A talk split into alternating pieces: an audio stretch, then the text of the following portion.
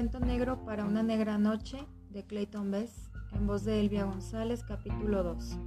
Desde que hubiera luz, que tuviéramos una lámpara de petróleo como la tía allá en el pueblo, muchas veces se lo había yo pedido a Ma, pero siempre decía que era demasiado cara y que tendríamos que acarrear todo el tiempo el petróleo desde el pueblo y la distancia era grande, y ahora ya no había en casa un hombre que lo hiciera. Además decía no la necesitábamos porque ya nadie leía en nuestro hogar desde que ella había guardado su Biblia, después de la muerte de Pa. A Ma Grande no le gustaba que mal leyera, a Ma Grande no le gustaba ningún tipo de libro, pero en particular le disgustaba ese libro. Lo llamaba la medicina del mal, y hasta el día en que murió, escupió cuando la tía trató de leerle algún pasaje pero yo extrañaba los tiempos en que mal leía. Una vez le pregunté por qué lo había dejado y dijo que porque solo confundía a la gente. Entonces habló de Monrovia y de cambios en la ciudad y de confusión, igual que yo les les hablo ahora de Cacata. África está confundida y eso es por culpa de los libros. Pero en esos días yo me creía muy listo y nada me atraía más que los libros. Le suplicaba a mamá que me dejara ir a la escuela. Muchas veces le supliqué, pero siempre decía que no, hasta que mi súplica acabó con su paciencia y además, con tanta insistencia, también de los de la misión, consintió. Y al fin pude aprender a leer. Sí, señor. Y empezamos a comprar el petróleo que yo cargaba para tener luz y leer y ahora al fin tenemos corriente eléctrica en la casa. ¿Y eso qué? Tal vez consiga dinero y compre un refrigerador para que este pequeño ponga su tiendita y venda refrescos fríos. ¿No te gustaría eso? Pero aquella negra noche fue antes de que supiera de libros y antes de que tuviéramos petróleo, cuando las cosas eran como eran antes y no como son ahora. En aquellos tiempos, cuando la noche llegaba a esta casa, no intentábamos detenerla. Toc, toc, toc. Oí cómo más se levantaba de la oscuridad y buscaba su camino hacia la puerta. Sus pies me rozaron al pasar y alargué el brazo demasiado tarde para detenerla. Más grande le advirtió, rápido y en voz baja. Jagua, espera, Ma ya está, ya estaba en la puerta, pero no la abrió. ¿Quién está ahí? preguntó. Maima Kiagu, la voz de una mujer joven, un sonido dulce. ¿Quién eres, Maima Kiagu? ¿Y qué quieres? Estoy cansada, respondió la mujer. Venimos desde Monrovia y vamos de camino hasta Gólata. La bebé está cansada y me pesa, y el sendero está demasiado oscuro para seguir caminando. ¿Quién está contigo? Solo estamos yo, mi ma y mi bebé. Ma grande volvió a hablar en voz baja a ma. ¿Por qué no durmieron en Cacata, Jagua? ¿Qué hacen en el, en el casino en medio de la noche, caminando con el diablo? ¿Por qué salieron de Cacata si vieron que iba a llegar la noche? dijo Ma. Silencio, luego se oyó una voz diferente. Me cubrí la cabeza para no oírla porque me asustaba su sonido viejo y seco, como el que hace la víbora cuando se arrastra entre las hojas muertas. Es la primera vez que vamos a Golata. Un hombre nos dijo que llegaríamos antes de la noche, pero tuvimos un problema en el camino.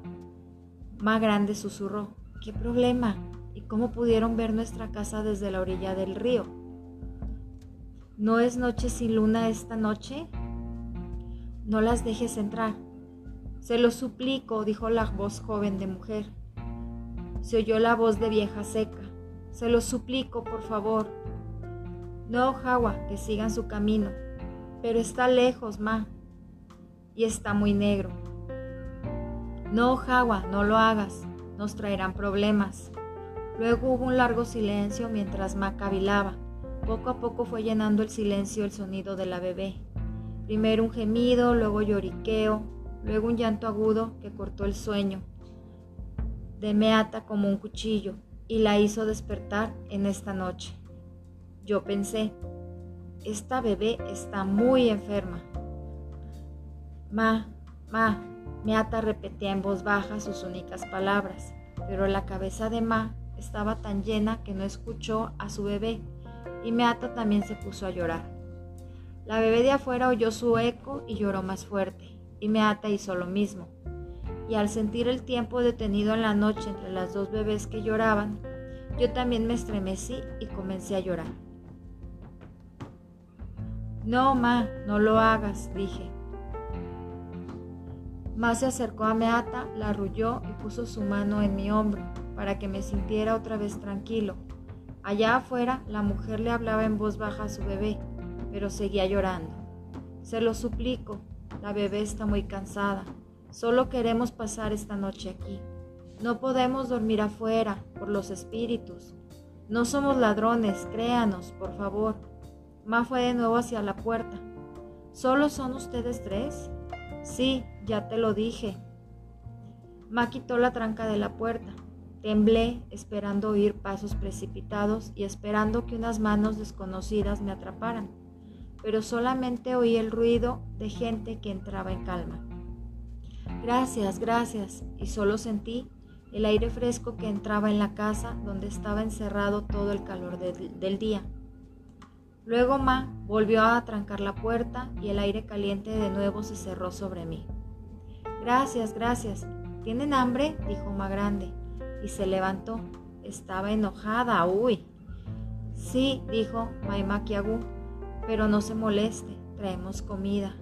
Desprender el fogón, dijo Ma grande y caminó hacia la puerta. No, dijo Maimakiagu, la comida todavía está caliente. ¿Caliente? preguntó Ma grande con desconfianza. Sí, la cocinamos en cacata. Ma grande saltó con esa respuesta. Salieron de Cacata con comida recién preparada y con la noche tan cerca y con los espíritus andando por ahí. ¿Por qué? Es que nosotras... Dale de comer a la bebé, ordenó la voz vieja y muerta, que sonó como una vara seca al quebrarse. Luego le dijo a Ma grande, con sonido de azúcar, de azúcar venenosa. El hombre dijo que caminando a buen paso podríamos llegar a Golata antes de la noche. Por eso envolvimos la comida y salimos sin comer. ¿Qué hombre les dijo mentiras? Tal parece. Ma, ¿por qué no les traes unas esteras para que se duerman? Dijo mi ma, tranquila como el jefe que habla de paz. Y momentos después, Ma grande fue a regañadientes a hacer lo que le decía. Mientras comían, Mal les dijo, tuvieron suerte de encontrarnos. La noche es peligrosa en la selva, con tantos leopardos por ahí. La noche es peligrosa en toda África, masculló grande, con tanto ladrón y mala gente por ahí. Pero nosotras somos de fiar, porque somos cristianas, dijo la vieja. Por eso les damos gracias y las bendiciones. Mm, fue la respuesta de grande. Terminaron de comer y todos nos acomodamos para dormir, pero el sueño no me encontraba. En esa casita casi dormíamos unos sobre otros y pude oler el sudor del día en sus cuerpos y eso me mantenía despierto. Y también el ruido que hacía la bebé, como tos de brujería. Largos minutos pasaron. Al fin, Ma grande empezó a roncar. Otros minutos y la respiración de Ma se volvió larga y pesada. Dormían y yo tenía miedo. De las mujeres extrañas solo se oía el silencio.